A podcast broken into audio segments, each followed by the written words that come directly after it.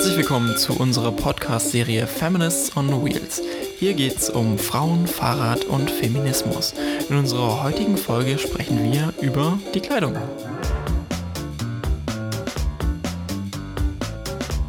Und damit beginnen wir auch ähm, schon direkt Folge Nummer 3 mit Madeleine. Folge Nummer 4 sogar schon, Marco. Oh. Nummer 4. Ja, man hätte nochmal drauf gucken sollen. Ne? Ich habe gerade nochmal unsere alte Folge hier angemacht gehabt, um den Einspieler nochmal zu hören. Und das war halt die 2, die ja offen war. Und deswegen dachte ich, ist die 3. Aber naja. Heute leider ohne ähm, Laura. Ja, aber ich glaube, wir beide kriegen das auch hin, oder Marco? Ja, wir haben uns ja gut vorbereitet. Ähm, es geht in die Welt der Kleidung. Eigentlich sonst nicht so mein Fachgebiet, eher so dein Fachgebiet vielleicht. Weiß ich nicht. Kennst du dich gut aus mit Kleidung? bin ich auch nicht gerade Expertin, aber gerade in dem Bereich ist es, äh, kommt man, wenn man über Fahrradfahren, Frauen und Historie, Historie redet, nicht drum herum, auch über Kleidung zu reden tatsächlich. Genau, ähm, tatsächlich deutlich relevanter, als es das wahrscheinlich heute ist, das zum Glück heute ist. Ähm, auch wenn ich mich selber nicht so gut damit auskenne mit Kleidung, ähm, kenne ich mit den historischen Begebenheiten doch hier schon besser aus. Wir haben beide auch wieder eifrig gelesen. Ähm, wir verlinken euch die Literatur zur äh, Folge natürlich auch in den ähm, Shownotes entsprechend dann. Ja, wo, wo beginnt denn eigentlich wirklich ähm, die Kleidung relevant zu werden für die Fra Fahrradfahrenden Frauen? Ähm, relevant wird das Thema 1890. Ähm, dort äh, stellten sich eben verschiedene Fragen. Einmal technische Fragen, also einfach der Umsetzung, wie kann man jetzt die Kleidung, das Fahrradfahren vereinen, aber auch gesellschaftliche Fragen. Äh, da wird nochmal neu aufgerollt sozusagen äh, die Kleidernorm, die damals herrschte, die viktorianische sozusagen. Ähm, ja, das ist dann, wird dann nochmal sozusagen, da wirkt äh, das Fahrradfahren nochmal als Katalysator sozusagen in dem Themenbereich, was eben die Formation der Kleidung der Frauen angeht eifrige ZuhörerInnen unseres Podcasts haben sicher schon mitgekriegt, warum 1890 hier das relevante Jahr ist. Ähm, wir haben schon mal in der Geschichte zum Damenfahrrad, das war glaube ich Folge 2, äh, darauf hingewiesen, dass in den 1890er Jahren langsam das äh, Rover Safety Bicycle vorkam, also das Tiefeinsteigerfahrrad, was später dann auch als äh, Damenrad relativ bekannt war. Ähm, dazu haben wir ja schon relativ viel gesagt, aber das hat dafür gesorgt, dass ähm, mehr Frauen jetzt auch im Alltag Rad fahren konnten, also nicht mehr nur diese, die Hochräder, die vorher dominiert haben, präsent waren, das Fahrradfahren insgesamt sicherer wurde und damit natürlich auch ähm, attraktiver für, für breitere Schichten, also auch für die Mittelschicht mit erschwinglichen Preisen, also die dann langsam erschwinglich wurden, äh, für das Fahrrad. Für Frauen stellt sich ja natürlich die Frage, ähm, Kleidung, die in den damaligen Umständen weniger passend für dieses Fahrrad waren, auch wenn das jetzt schon deutlich einfachen Einstieg hatte und nicht mehr so schwierig zu besteigen wie ein Hochrad, gab es da bei der Kleidung doch noch einige Hindernisse. Ähm, Madeleine, kannst du uns vielleicht mal irgendwie grundsätzlich beschreiben, wie sieht die Kleidung der damaligen Zeit eigentlich aus? Ja, also vor allem ist sie schwer. Ähm, wir haben einen Rock, der geht wirklich bis zum Boden. Ähm, und die Frau hatte auch nicht nur einen Rock an, sondern darunter auch noch äh, diverse Unterröcke und Unterkleider. Also mit Unterkleider sind sozusagen weite Leggings würde ich es jetzt nennen. Sozusagen, man hatte diese weite Leggings an, darüber zwei Unterröcke und dann halt diesen Oberrock, der bis, äh, ja, bis zum Boden ging. Also man kann sich rein technisch vorstellen, dass damit Fahrradfahren relativ schwer bzw. auch gefährlich war. Schon gelesen, so, so ähm, 12 bis 15 Pfund, also so 6 bis 5 Kilo, das ist schon, hui, das ist schon ordentlich was. Ja, genau. Und dann äh, war das Aufsteigen aufs Fahrrad auch schon nicht so einfach. Also da gab es äh, spannende Techniken. Aber auf jeden Fall war dann auch manchmal auch die Gewichtsverteilung, äh, sozusagen, wenn man auf dem Sattel sitzt, rechts und links des Rockes, manchmal auch nicht so trivial. Deswegen musste da irgendwie äh, ja, die Innovation, der Erfinderinnengeist äh, kommen und da mögliche andere Variationen der Kleidung ähm, zu bringen. Das sind die technischen erstmal Aspekte. Aber gesellschaftlich war es natürlich nicht so trivial, jetzt zu sagen, oh, auf einmal kann man jetzt hier was anderes anziehen, sondern da mussten erstmal auch Hürden genommen werden. Also rein historisch, seit so den 1850ern, es hat es eh angefangen, dass sozusagen Frauen in Frage gestellt haben, diese Machtverhältnisse, dass sie bestimmte Kleidung tragen müssen das ist dann sozusagen 1890 dann nochmal aufgeflammt und dadurch, dass man eben auch einen praktischen, ein praktisches Argument hatte, warum äh, das vielleicht nicht so cool ist, so eine Kleidung zu tragen, wurde das nochmal damit befeuert. Ganz so trivial war der Prozess ja dann auch nicht, dass man erst sagt, oh, jetzt ist das praktische Argument da, dann ändern wir das jetzt einfach mal logischerweise direkt. Ähm, das war ja dann noch ein relativ langer Prozess, zumal es halt auch, ähm, wie wir ja schon in den vorigen Folgen gesagt haben, relativ viele Vorbehalte darüber gab, dass Frauen jetzt Fahrrad fahren, ähm, dass sie dann auch ja, sie galten ja vorher als sehr schwach und als biologisch, als schwaches Geschlecht veranlagt, überhaupt nicht für solche äh, Tätigkeiten, sowas Hartes wie das Fahrradfahren, das sehr männlich ist, äh, gemacht. Ähm, entsprechend gab es dann auch einige Unfälle, wobei viele dieser Unfälle ja auch eigentlich noch auf die unpraktische Kleidung zurückgeführt wurden. Also zum Beispiel äh, der Rock, wo man sich vorstellt, dass der dann beim Fahrtwind hochfliegt, kann das äh, sicher ein, großes, ein großer Unfallfaktor darstellen. Mhm. Wie es ging vor allem um Schicklichkeit. Also das ist halt das größte Argument. Man möchte elegant, schicklich, äh, alles ganz brav sozusagen aussehen auf dem Fahrrad. Und das hat äh, das sozusagen erschwert erstmal. Wobei man ja halt sagen muss, diese Schicklichkeit kommt ja daher, dass jetzt hier besonders Frauen auf ähm, das Fahrrad umsteigen und diese Kleidung probieren müssen, wollen, die das vorher nicht so taten. Also es gab ja auch schon vorher hosentragende Frauen, die dann eher aus einem ja, selbstständigeren, schon eher auch künstlerischen Bereich kamen, also wo das schon akzeptiert war, aber nicht bei, bei den allgemeinen, also mittelständischen Frauen war es noch nicht akzeptiert. Und die stiegen jetzt langsam aufs Fahrrad um, weil es für sie einfach natürlich das praktische Mittel war, wirklich sich auch außerhalb des häuslichen Raums bewegen zu können. Ähm, was, welchem Spannungsfeld stehen die denn da? Also warum ist es für die relevant, dann überhaupt noch schicklich zu sein? Naja, einfach gesellschaftliche Zwänge, würde ich sagen. Also das ist natürlich äh, Statussymbol. Es ist natürlich auch eine ganz andere kirchliche Prägung damals. Äh, viele Faktoren, die darauf hinwirken, dass man aus diesem Korsett, aus diesem wahren Korsett, die sie auch sozusagen getragen haben, man nicht ausbrechen konnte.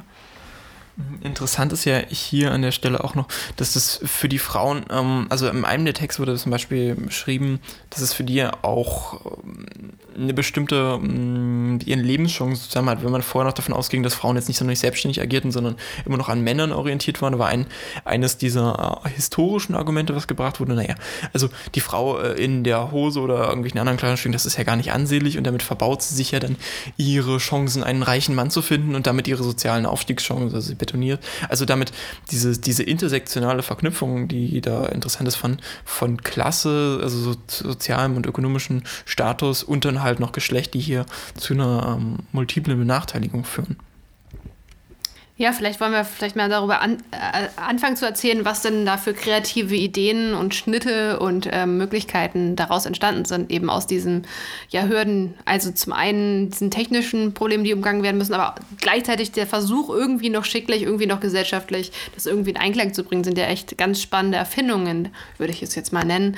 Es waren ja auch tatsächlich im Endeffekt so teilweise sogar Patente, die da entwickelt wurden. Ähm, vielleicht, Marco, willst du ja deine, kannst ja deinen Favoriten mal äh, vorstellen.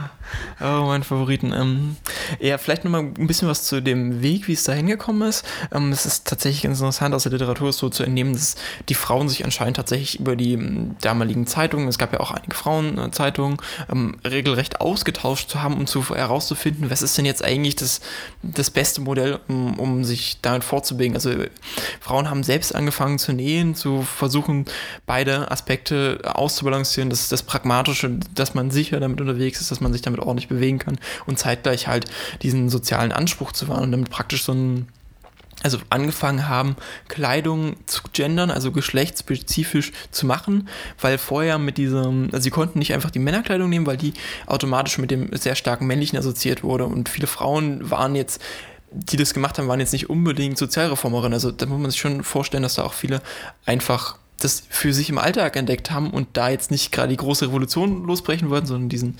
Zwischenweg finden wollten. Ich glaube, ein richtig, ein, ein sehr, mm, naja, passendes Beispiel für diesen Zwischenweg ist fast schon ähm, der zweigeteilte Rock, der fast schon diese Teilung darstellt. Also praktisch eine Hose, die in der Mitte vorne mit Knöpfen versehen ist, sodass man während äh, der Fahrt diese Knöpfe öffnen kann, also praktisch eine Hose hat, die noch so ein bisschen herumschlagert und die Knöpfe wieder zusammensetzen kann, wenn man dann ähm, ja, mit dem Fahrradfahren fertig ist, um sich dann mit Rock praktisch schicklich wieder fortzubewegen. Ich weiß noch nicht, ob das so eine, also mir erscheint das immer noch sehr argwöhnisch, aber es ist wahrscheinlich so das, das beste Symbol dieser einen Methoden. Ähm, welche anderen Modelle haben wir dann noch so gesehen, Madeleine? Also mein Favorit tatsächlich ist die Pumprose oder auch im englischsprachigen Raum Bluma genannt, nach der ja, Frau Blum, ist glaube ich, die das sozusagen mitentwickelt hat. Ähm, das ist äh, eine Anlehnung an die Pompos, die tatsächlich auch Männer hatten, wobei die Frauenpompose halt eben dann, wie du sagst, ganz anders war, nämlich viel weiter. Man durfte die Konturen des Oberschenkels nicht sehen. Ähm, die Hose ist, glaube ich, unterm Knie, leicht unterm Knie hat die geendet sozusagen. Und äh, da sind an dieser Hose sind Diskussionen entbrannt. Also die Literatur ist da echt sehr spannend. Ähm, genau, da wurde eben, ja, viel diskutiert. Heute kennt man sie auch unter äh, der Bezeichnung als Ballonhose teilweise. Ähm, ist auch ganz angenehm zu tragen, ehrlich gesagt. Ähm, und ähm, ja, tatsächlich gab es da ja auch schon, das war jetzt auch schon ein sehr weiter Schritt. Also die versuchte ja noch möglichst sich so ähnlich auszusehen wie ein Rock, also dieser weite Fall, sodass man es nicht unbedingt bemerkte. Aber es ist natürlich schon ein Schritt, wenn man bedenkt, dass die, die Rocke vorher bis wirklich runter ging und praktisch schon das Zeigen des Knöchels ja einen Affront darstellte. Dann ist das schon eines der wirklich kontroversesten Beispiele, weil sie ja de facto eine Hose war, nur mit einem sehr weiten Schnitt. Wobei man sagen muss, dass dieser Schnitt immer weiter wurde, um, um das halt aufzufangen, diesen, diesen Vorwurf. Und damit wurde die Hose natürlich dann auch schon wieder unpraktischer. Ja, und ich weiß nicht, Marco, ob du es auch so entnommen hast. Es gab, so habe ich das gelesen, auch ein Rollback sozusagen. Also sie ist tatsächlich dann auch in den Jahren, man würde jetzt annehmen, es wird dann vielleicht immer enger oder immer sportlicher, aber nee, es ist tatsächlich über die Jahre teilweise dann doch noch mal weiter geworden, ähm, weil scheinbar die Diskussionen so entbrannt sind und auch die Frauenzeitschriften, die du angesprochen hast, die auch tatsächlich teilweise sogar Frauenfahrradzeitschriften waren, also was da für eine Vielfalt halt an Publikationen gab, war auch schon spannend. Die haben ja wirklich auch hin und her diskutiert und die waren sich auch überhaupt nicht einig oder eine Frauenfahrradzeitschrift dachte das, die andere das. Also das war sehr äh, kontrovers diskutiert auf jeden Fall.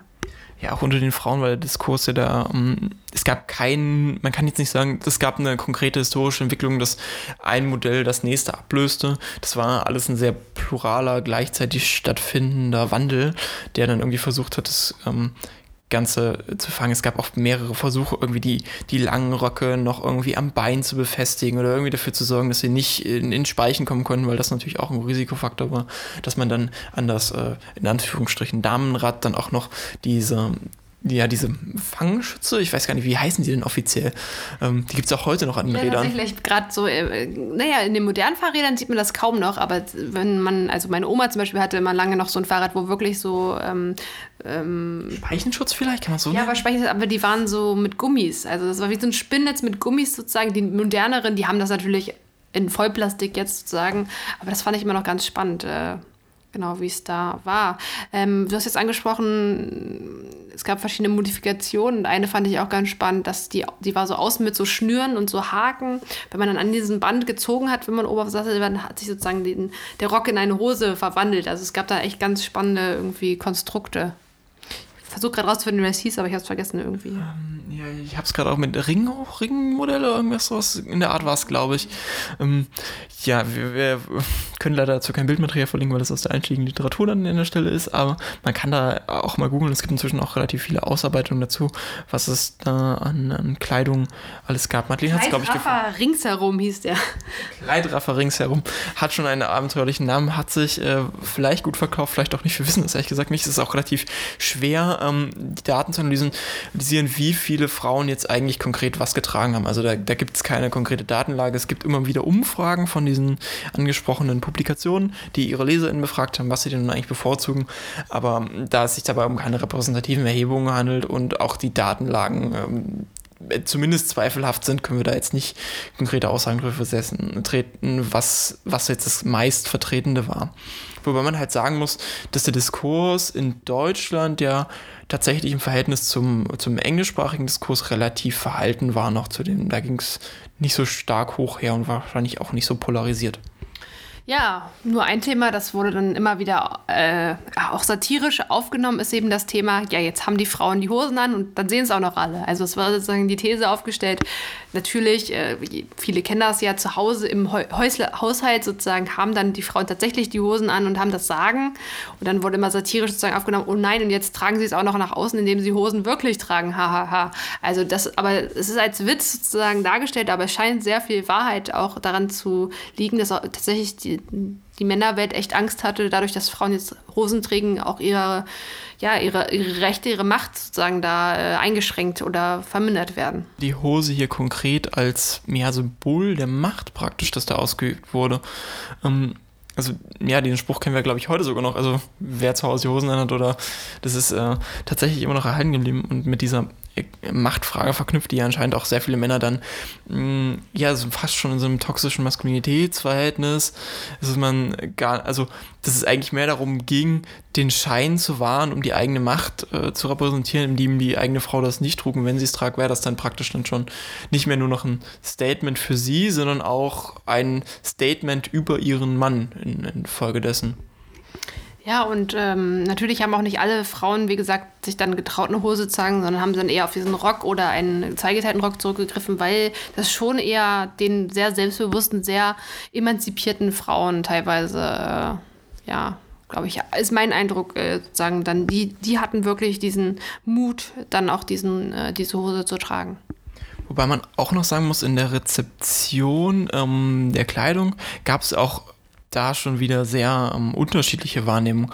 Ähm, zum Beispiel bei der Ballonhose, den Blumen, die wir da schon angesprochen hatten, war es ja teilweise auch so, dass es da auch einige Karikaturen dazu gab, die explizit dann auch ähm, ja so, so Altersdiskriminierungen enthalten haben. Also vielleicht kannst du dazu noch mal kurz was sagen. Naja, oder auch Bodyshaming. Also sozusagen, es wurde gesagt, auch diese Pumphosen könnten auch nur bestimmte Arten von Frauen. Also da wurde so das auf Alter, ja genau, auf irgendwie 22 bis 33 und halt natürlich nur die, die eh schon schön aussehen und ja, schlank und sportlich sind. Also da wurde indirekt gesagt, dass ein bisschen dickere Frauen das eben nicht tragen sollten weil es, ja, also wurde argumentiert, das würde ja noch mehr das verstärken und die Problemzonen sozusagen noch mehr herausarbeiten, sage ich mal.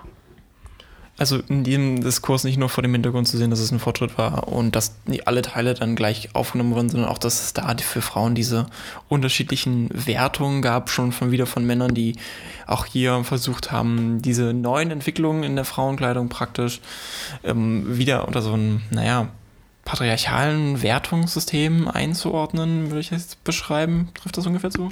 Ja, genau. Also ich glaube, das ist einfach das Patriarchat wird ganz gut eben an diesem Konflikt wieder, ja, wieder gespiegelt, glaube ich. Ja, Im weitesten Sinne war jetzt hier, haben wir ja schon angesprochen, die Entwicklung des Fahrrads relativ ja, essentiell dafür, dass Frauen jetzt auch aus diesem klassischen Zwang der Kleidung ein bisschen rausgekommen sind. Dadurch, dass sie es mit dieser Alltagstechnik des Fahrradfahrens verbinden konnten, also einen, einen legitimen Grund hatten, ähm, ja, Hosen zu tragen oder andere Kleidungsstücke, die nicht unbedingt mehr der klassische Rock waren, konnten sie das jetzt auch langsam vorstoßen. Und dann stellte sich natürlich irgendwann auch die Frage, ähm, auf dem Fahrrad, ja, schön und gut, aber wie sieht es denn noch mit dem Alltag aus? Also hieß es denn ähm, direkt, dass wenn Frauen jetzt auf dem Fahrrad solche Hosen getragen haben, dass sie die auch im Alltag getragen haben? Das war nicht ganz so trivial. Also das hat natürlich langfristig hat es schon dazu geführt, aber ähm, die Literatur ist eigentlich ziemlich eindeutig, dass es erstmal trotzdem sozusagen irgendwann dann ein bisschen okay war, auf dem Fahrrad eine Hose zu tragen, aber dann natürlich im Alltag das eigentlich deswegen immer noch nicht cool war. Das hat dann schon noch ein bisschen gedauert, bis sich auch dieser Trend durchgesetzt hat, wobei da die Hoffnung eben der Frauenbewegung war eigentlich, dass es noch viel stärker wirkt, aber es hat sich nicht zu hundertprozentig bewahrheitet. Weil man dann aber auch sagen muss, im, im englischen Diskurs gab es da ja auch Demonstrationen und alles für, also dass das dann die Hose auch in den Alltag einziehen darf.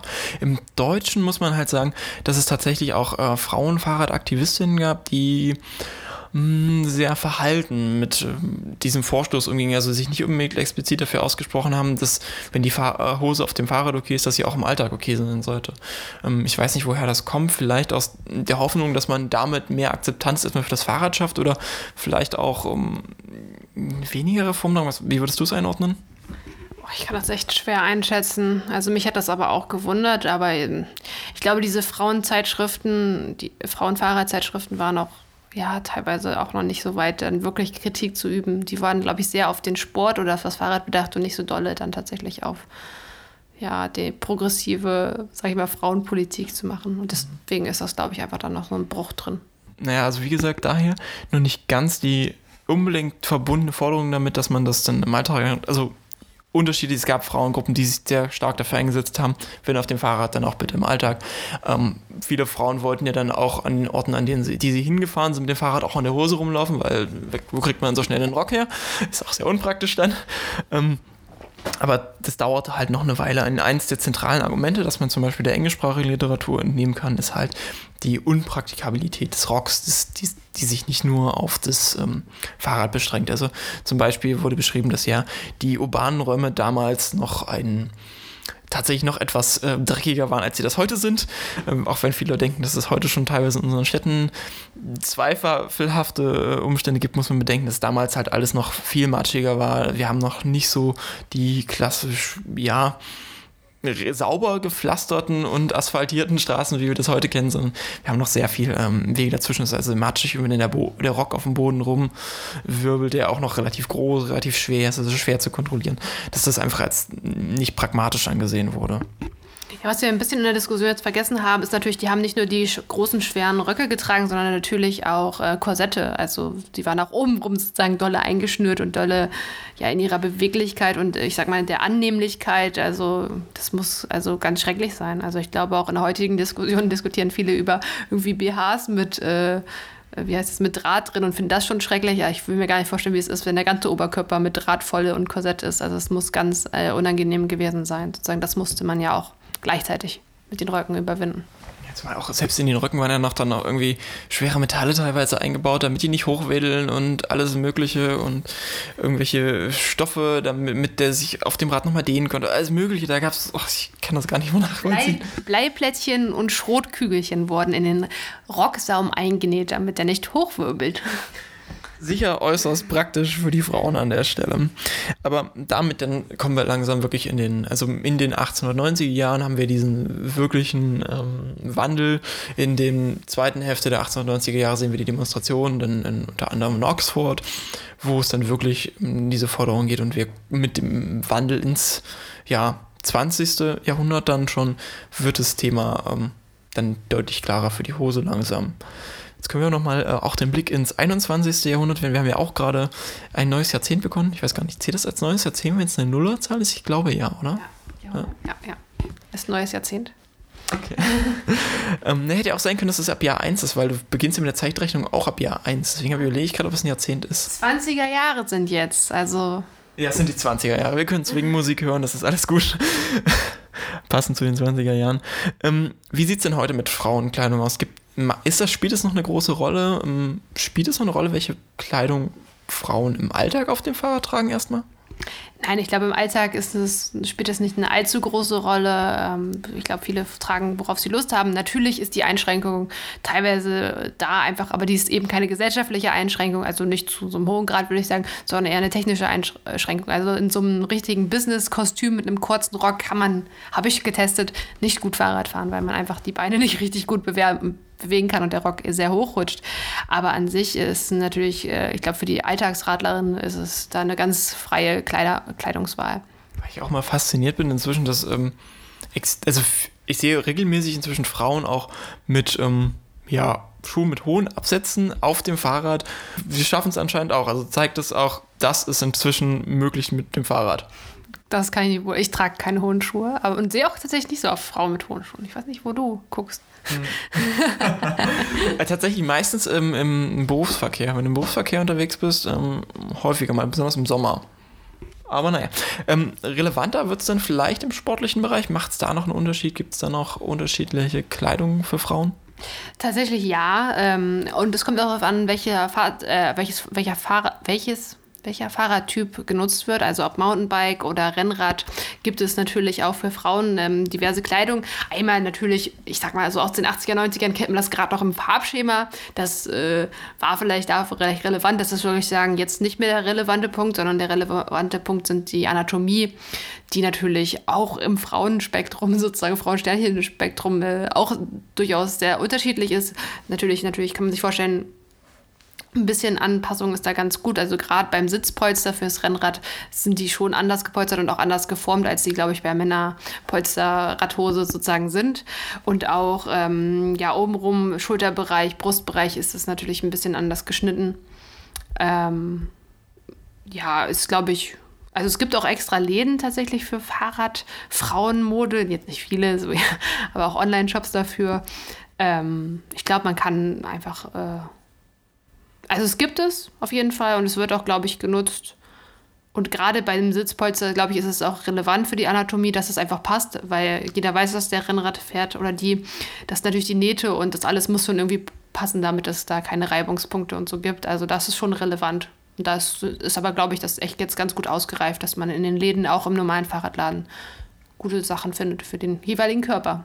Weil man halt auch hier die Fragestellung, wir hatten vorhin schon mal kurz drüber gesprochen, ähm, mehrheitlich taliert und da ist halt die Frage auch, ob das denn auch für alle Frauen so zutrifft oder ob das nicht halt auch schon wieder, also wir kennen uns wahrscheinlich beide nicht genug damit aus, aber das wäre halt auch die Überlegung, ob die Schnitte nicht schon vielleicht wieder auch einen bestimmten Körpertyp bevorzugen, wo man wahrscheinlich davon ausgehen kann, dass es bei Männern inzwischen für alles irgendwie eine Auswahl gibt.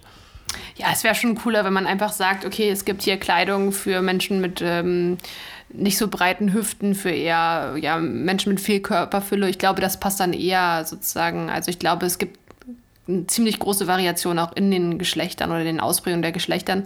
Ich habe tatsächlich letztens beim Sattelkauf auch gefragt, ob es extra Frauensättel gibt und er meinte, nee, nee, das ist, es gibt so viel Varianz in den Geschlechtern sozusagen, dass das eigentlich sich nicht lohnt, da extra was zu entwickeln, hatte er mir gesagt sozusagen. Ja, hatten wir auch in unserem äh, letzten Rad-Nerd-Pod hier an der Stelle Werbung. Ähm, Sättel weniger, aber da tatsächlich dann auch wieder bei der Kleidung, die nochmal irgendwie einen Unterschied machen soll.